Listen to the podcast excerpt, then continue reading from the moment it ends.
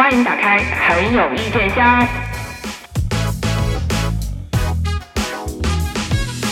有意见，怎么着？职场剧的主创老师们，我们的职场是都死绝了吗？您们为什么拍不出好看的职场剧啊？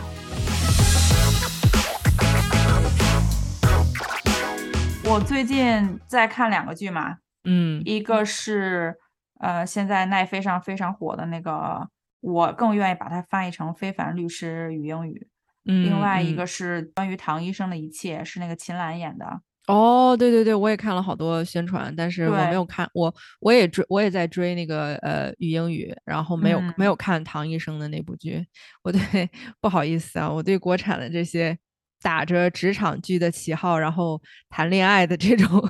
这种内容不是很感兴趣。我们要不要先从语英语聊起吧？咱俩都都在好好好好，这、嗯这个这个剧是我我先发现的，不是我推给你这个剧。我当时看了前两集，我就感觉哇，这个剧可以期待一下。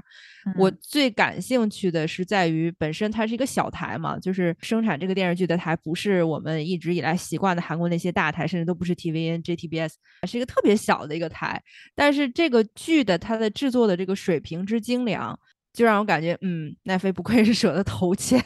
就本身这个剧没有看过的朋友，它讲的是一个高能自闭症的这么一个女孩儿，叫语英语，然后她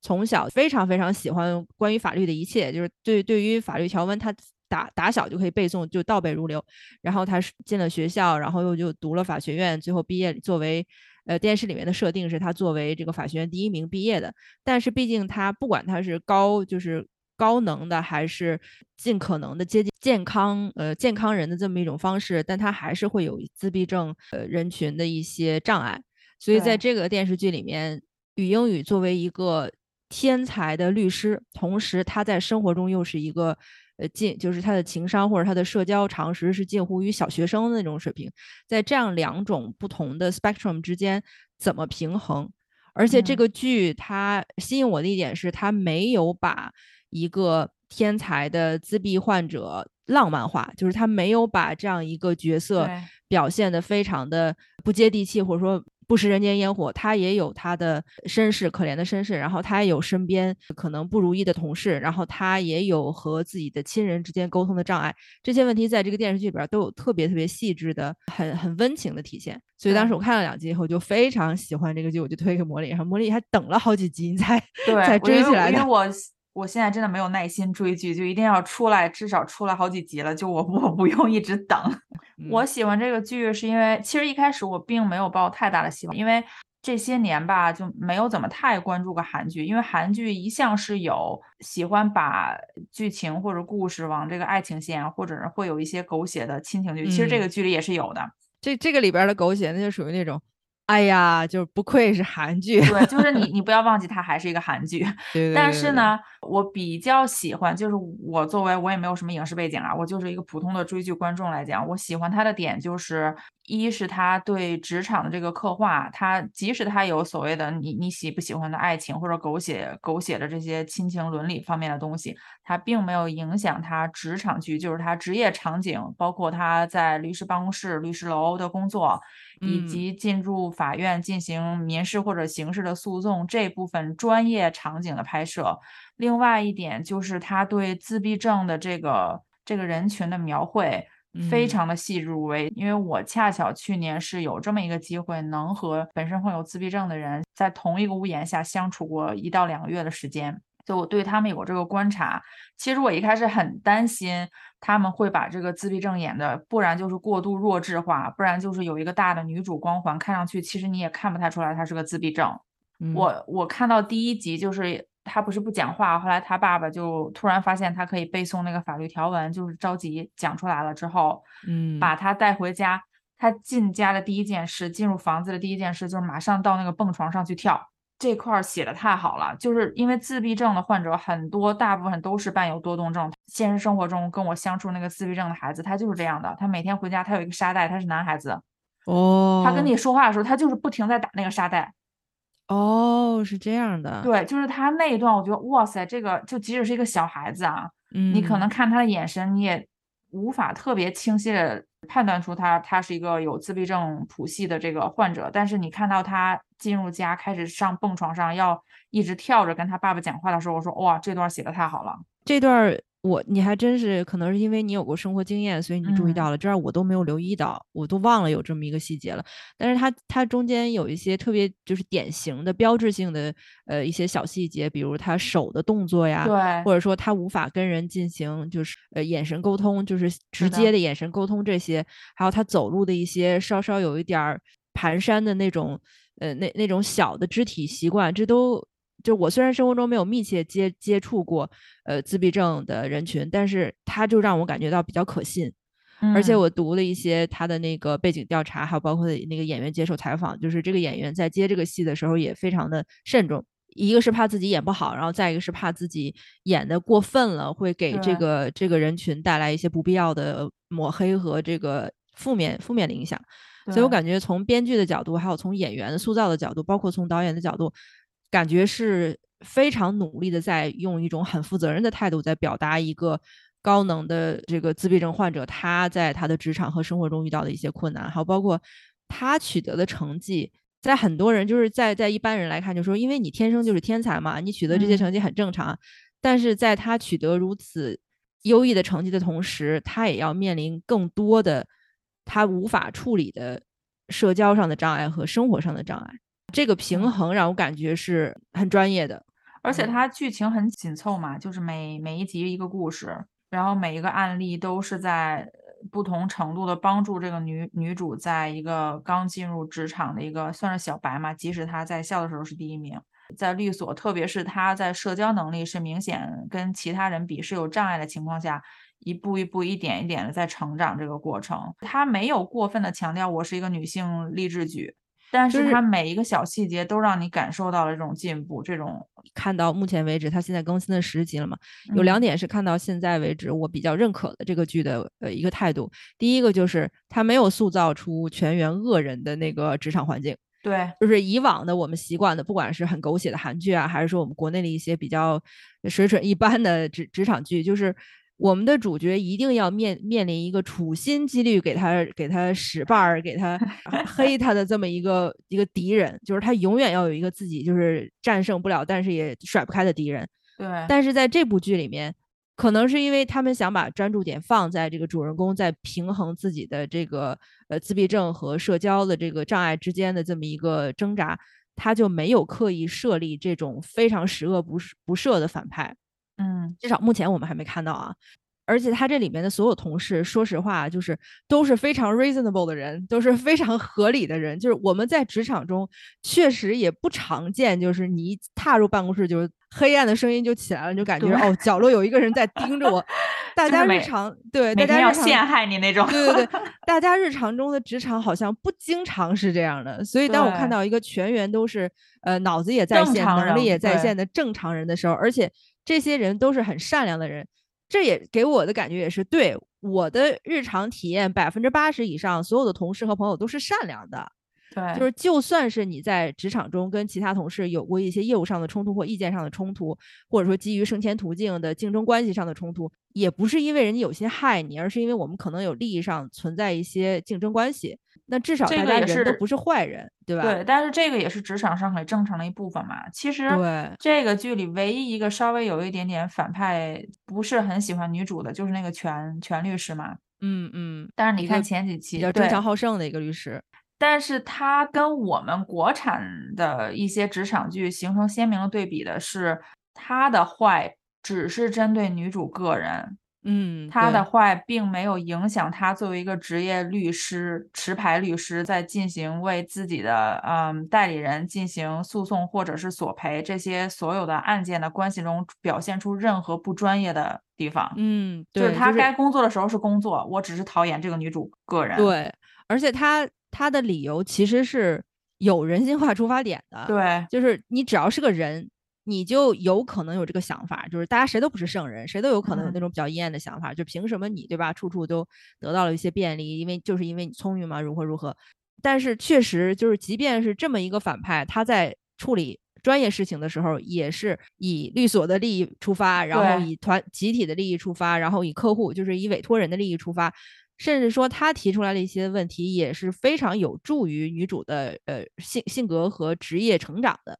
在其中有一期，他提出来那个问题，就是让女主意识到，其实我没有自己想象的那么正义，或者说我没有自己想象的那么，对吧？就是想明白了。包括他之前，因为因为这一集已经讲过了，所以我们也不是说存在特别剧透。就是他讲他排斥女主的那个态度，其实我特别能理解，这个是很正常的。就是我们在面对弱势群体的时候，经常会出现。一种想法，这个是真的是我们每个人可能都会出现，他会不会利用这个弱势群群体的这个身份去博得一些便利，得到一些可能在我们同等竞争关系中取得一些捷径、获得成功的方法？很多人是有这个担心的，他也是这个担心，所以他更加的厌恶女主嘛。他主要出发点是这个嘛，这个是我觉得是正常人的心理。这里边没任何角色，不管是主角还是配角，好人还是还是这个稍微邪恶一点的这个同事，所有人的想法都是非常正常的，就是从人性的角度来讲都是非常正常的。反观我们国内的很多 很多职场剧，为了突突出大女主的这个光环，而刻意塑造了这么一个又愚蠢又违背人性，然后动机又又讲不清楚的。就我不懂这个反派，如果能够做出这样的事情，那他经历了什么样的人生？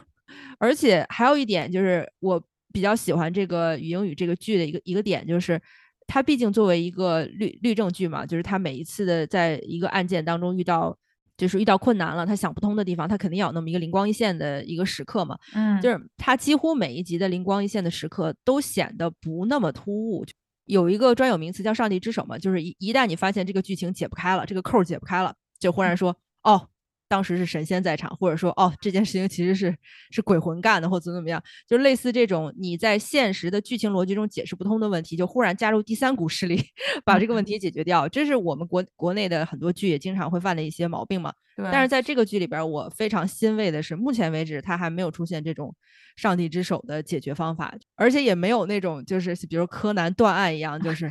哦 一下，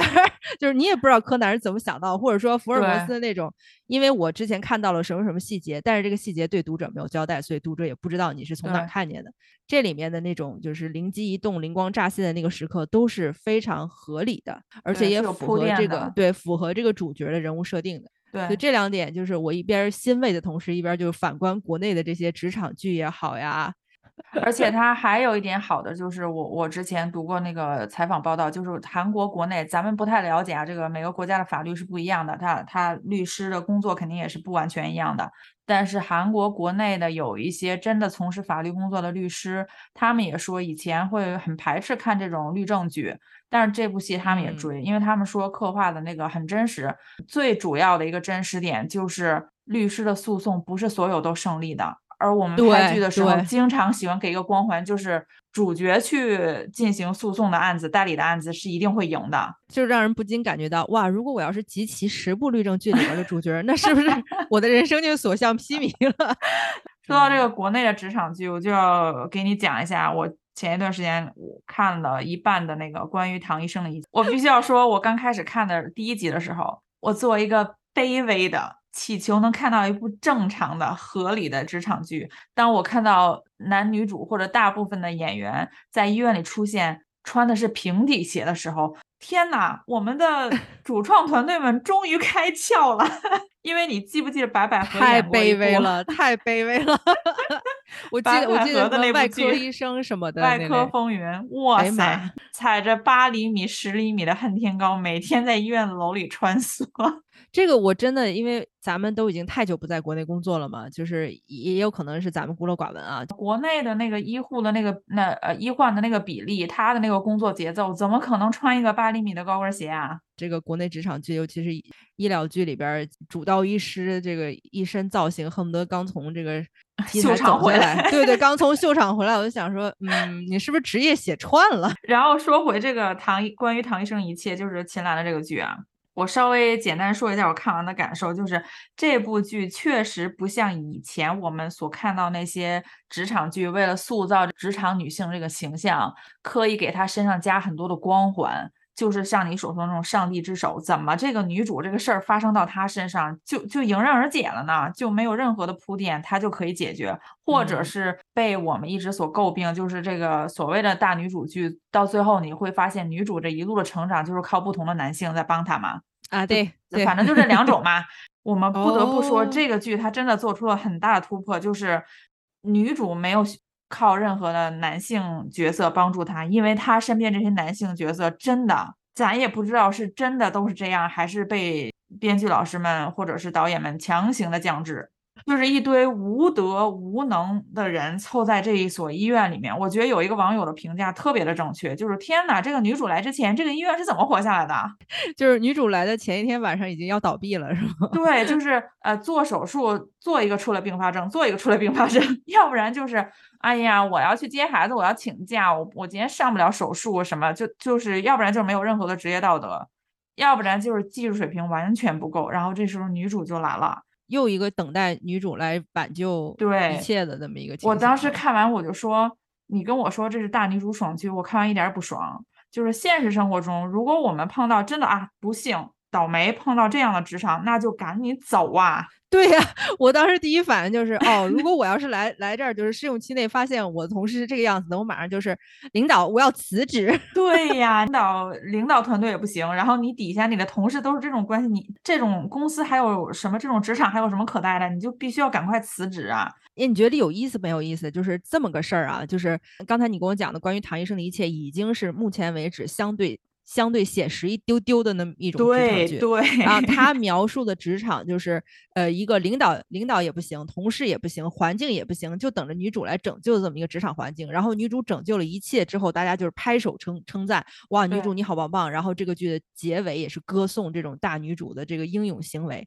但是在另外一个平行的现实世界，就拿我们小宇宙上的各位老师来讲，大家提供的职场建议有一条是那种，当你看到了一个陷入泥潭之中的那个职场，马上去拯救所有人，你会收获鲜花、掌声以及爱情。你听过哪个老师是这么教的吗？咱们听到的所有的职场建议都是教你在职场检测以下几种 red flag，然后马上走人，都是这种教法啊。我们在现实中的职场和这些电视剧里的职场，它几乎都不是一个平行宇宙的问题了。你就想咱们最近啊，小宇宙上铺天盖地有很多节目都是聊嗯狗屁工作的，对吧？你这个工作你都发现是个狗屁了，你还干它干什么？它没有价值，你不要自我感动了好吗？但是在这个剧里面，就 是女主，但她也没有自我感动，但是她不知道为什么就有这个责任心，就觉得我一定要就是展示给使命感我的我的实力就是非常强。我我就想说，现实生活中正常的脑回路，咱们又回到这个脑回路的问题，就是正常的脑回路，你希望找的这个职场是首先他付你工资付的要好，就是嗯值、嗯值你这个钱。二是呢，你在这个职场当中你是渴望到进步的，咱们不排除职场当中是有坏人的，你的嗯工作团队不可能是一团和谐嘛。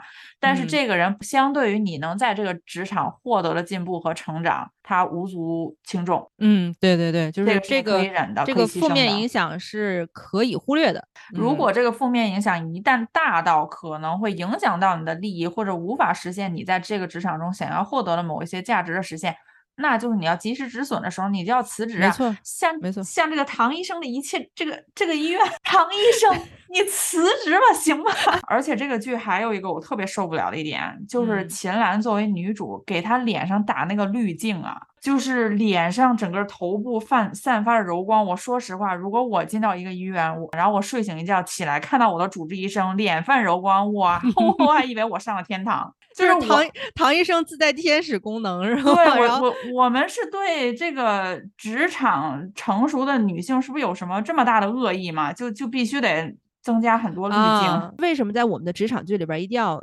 俊男美女呢？就是这样搞得我们这些啊一般人就感觉、哦，就是我们不配，我们连班儿都不对对对配上。我我要 是去我要是去医院看个大夫，好家伙，我得带上那个抢银行的那套，我才敢去看。把把墨镜戴好，然后口罩戴好，然后帽子也戴好，就感觉我今天妆法不全，就是我没有我的造型师跟着我，我是没有脸露自己这张脸的。当然，这个我们就不得不返回来批判一下韩剧了，就是这股歪歪风邪潮其实都是韩剧就是他们带的。对，就一定要是俊男美女，就所有职场都是这种。而且他们的这种就是歪风啊，就是已经带到这个年轻人的生活里面去了。你像现在韩国非常低龄，就是化妆女孩子化妆的年龄已经非常非常低了，中学生、小学生都开始化妆，然后甚至有一种呃，就是对于全社会对于女性的一种挤压，就是如果你不化妆，你你不不美美的，你头发没有弄好的话，你你出门呢，你简直就是有罪的。这就是另外一个极端，这是我们不想看到，就是韩国已经变成这个非常糟糕的样子了，这是我们不想看到的。我们不想在国内也看到类似的情形，就是因为职场剧把所有的大女主也好，或者把所有的男性女性都塑造那么对吧，玲珑精致，然后就是自带柔光，走哪儿都带，好家伙，就恨不得 上十个滤镜，你知道吗？然后就给观众一种感受，就是如果我不像她一样美的话，我就不配上班。看咱们这个唐医生啊，像你说的，他已经比我们之前的职业剧有进步了，他突破了一些以往固有的那种刻板印象。这个现在这么多这种偏女性励志、女性成长这种职场戏吧，我们这么前赴后继的有团队想要拍它，就说明它还是市场未饱和嘛。嗯，我们既然也知道这个市场的这个方向，市场有这个需求，想要看职场剧。可是我们为什么不能花多一点时间和精力研究好怎么怎么就拍不出来好的职场剧呢？这个问题出在哪儿啊？中间，我感觉其实它其实它只是从一个角度和一个侧面反映了国内呃国内电视剧市场或者国内影视市场的一个大的一个问题，就是本身你的这个商业化或者这个翻台率要求太高了。一年基本上大家都知道，就是国内的这个市场是非常大的，就是你你拍多少部剧填不满，就是这个市场不饱和的感觉。观众是想看的，尤其是我们现在职职业女性的这个比例是相当高的，我们的女性是既既要上班挣钱，又要回家带孩子，是吧？所以。什么题材对于女性观众来说都是可以看的题材。你婚恋题材我们也愿意看，这个育儿题材我们也愿意看，职场对吧？女性成长题材我们也愿意看。不管是哪种题材，想要量大，它必然不可能花很多的时间精雕细琢一部消费型的这种电视剧。说实话吧，就是任何拍职场剧的制片公司也好，就是出品方也好，平台也好，它都不可能打着说这部剧我要流芳千古那么拍的。你除非你说像咱们以前拍那种大型的历史剧、大型的古装剧，你不管是雍正啊、康熙啊、什么大明王朝啊这类的，他当时拍的时候多少是带着这个文化任务来拍的，所以他必须要精雕细琢，必须要去追究每一个细节是从哪儿来的，他必须要做到一定相当相当高程度的这种对于细节的尊重，对于历史细节的还。职场剧没有这个要求，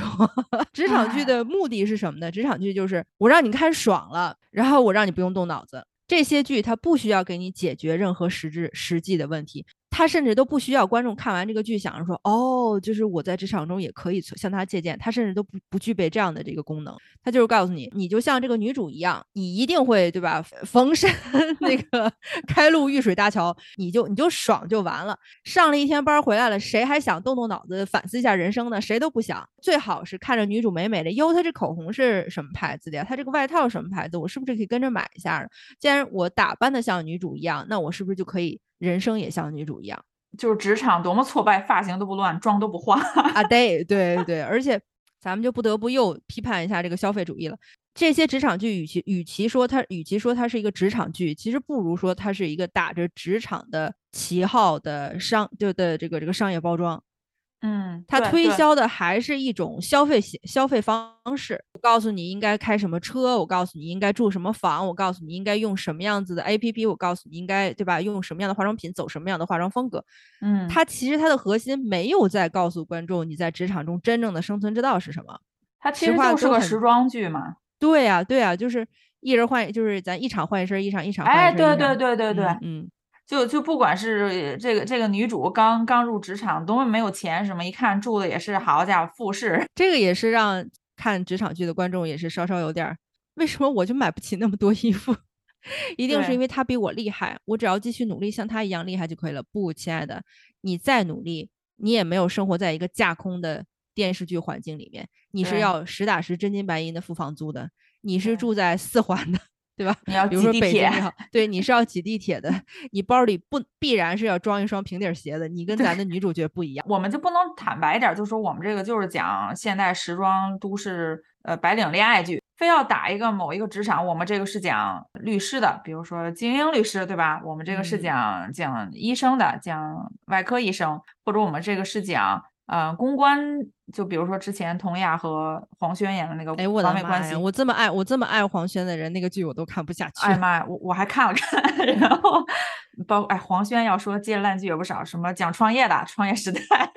就是我们就直接讲他是以以这个为背景，但是跟职场没关系。你看你这个要求就等同于说，你们这些奸商就直接说自己是卖假货的不就完了吗？你们干嘛还要 包装个就是卖假货的呀，虚头巴脑的，然后骗我们说这是对吧？什么伪单，这是什么 剪牌儿什么的，你就直接跟我说你卖假货不就完了？你也知道嘛，奸商怎么可能承认自己是卖假货的呢？比如说，当他拍了十部都市丽人时装剧之后，他已经扩展到了所有他能够接触到的受众。那嗯如果他想再接触更多的受众，那必然就要包装或者说换新、翻新自己内容的这个标签儿。看时装剧的就这么一波人，如果我要想再多一些人的话，我是不是可以说它是都市律政时装剧？那就多了一嗯波要看律政的人来。那下一步我可以说是都市职场时装剧，那就又多了一步来看职场的人来。但其实就是换汤不换药，就是开了三年鳖精厂，一个王八没用了。我跟你说，哎，真的，还有就是你看这个语英语啊，我就看那个新闻就报嘛，他是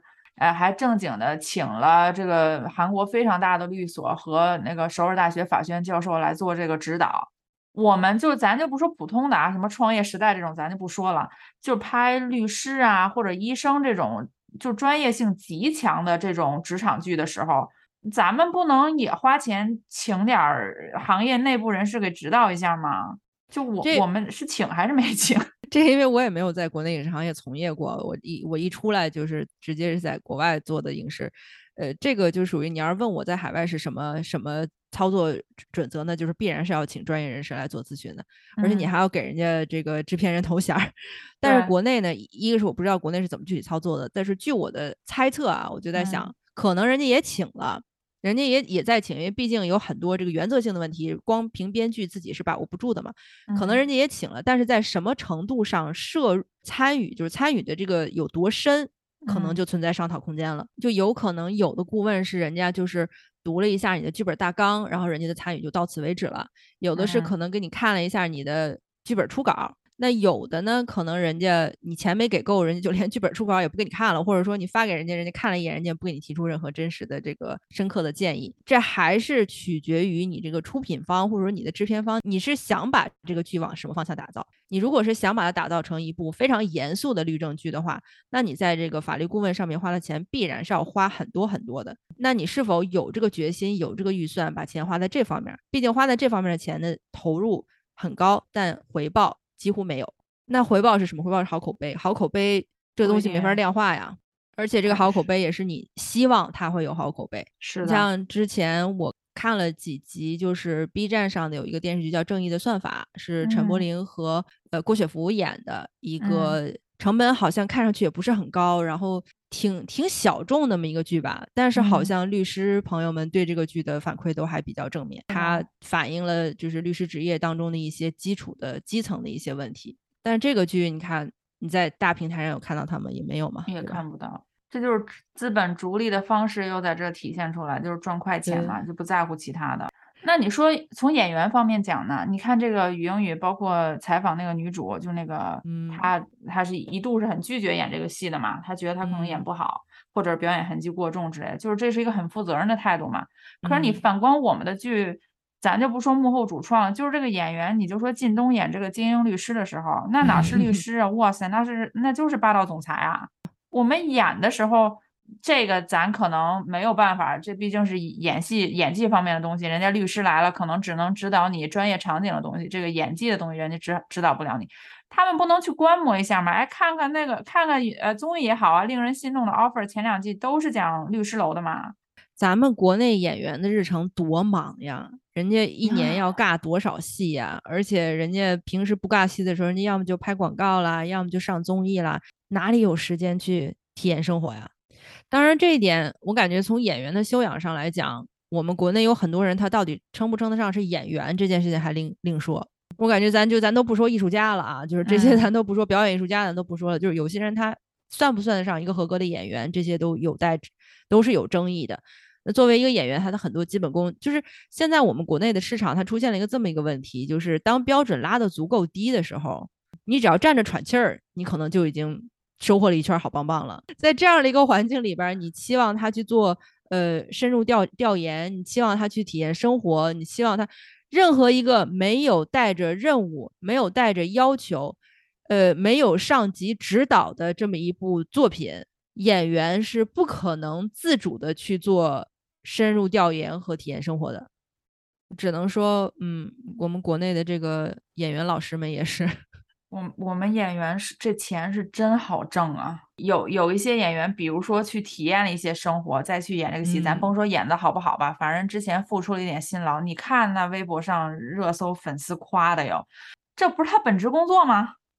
就连你像，就连那些我们一一贯以为是比较严肃的好演员，你像包括这次刚获了这个百花奖最佳女主角的那个袁泉，她在中国医生里边不是也演的那个医生的角色，演的说实话，我觉得他演的没有非常了不起。但是整部电影那个中国医生，因为是一个非常重要的题材嘛，就是抗疫的题材，那所有的演员都是要去做前期要体验生活的，要去呃贴近角色，要了解角色当时的经验的，这个就是带着任务来的。即便是在这样的情形下，很多人就说，很多人在宣发的时候也会。把这个点带上，就说哇，当时就包括你像袁泉也好，张涵予也好，他们之前去贴近生活，去贴近角色，这些都是最基本、最基本的。但在宣发过程中也会不断的被放大，说啊，我们老师们怎么怎么努力体验生活，如何如何，这这不应该的吗？这不是理所当然的吗？为什么现在都变成了一个值得歌颂的那么一个宣传点呢？给你五秒钟时间，你想一下，国内哪个女演员可以演于英语这个角色？我真想不出来。你别说给我五秒，你给我五天我也想不出来。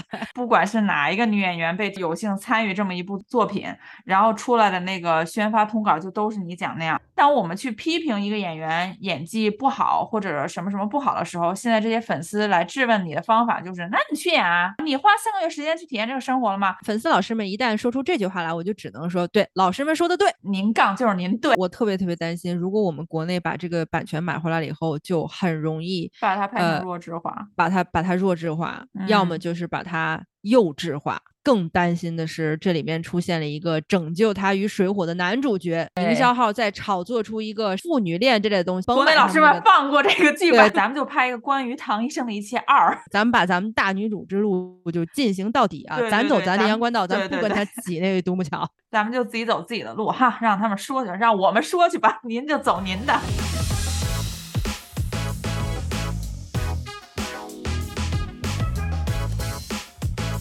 每期一怼，职场剧的主创老师们，您醒醒嘿！您 看一眼，我们是有职场的。您要是觉得不行，要不然咱就别拍职场了，是不是？现在这小宇宙上都在讨论这个狗屁工作，我看您就有点是，您们就有点是自己觉得自己好感动啊，然后创造出了一个特别悬浮的职场剧情。我真觉得，不然您就辞职别干了，因为您这个工作其实就是挺狗屁的。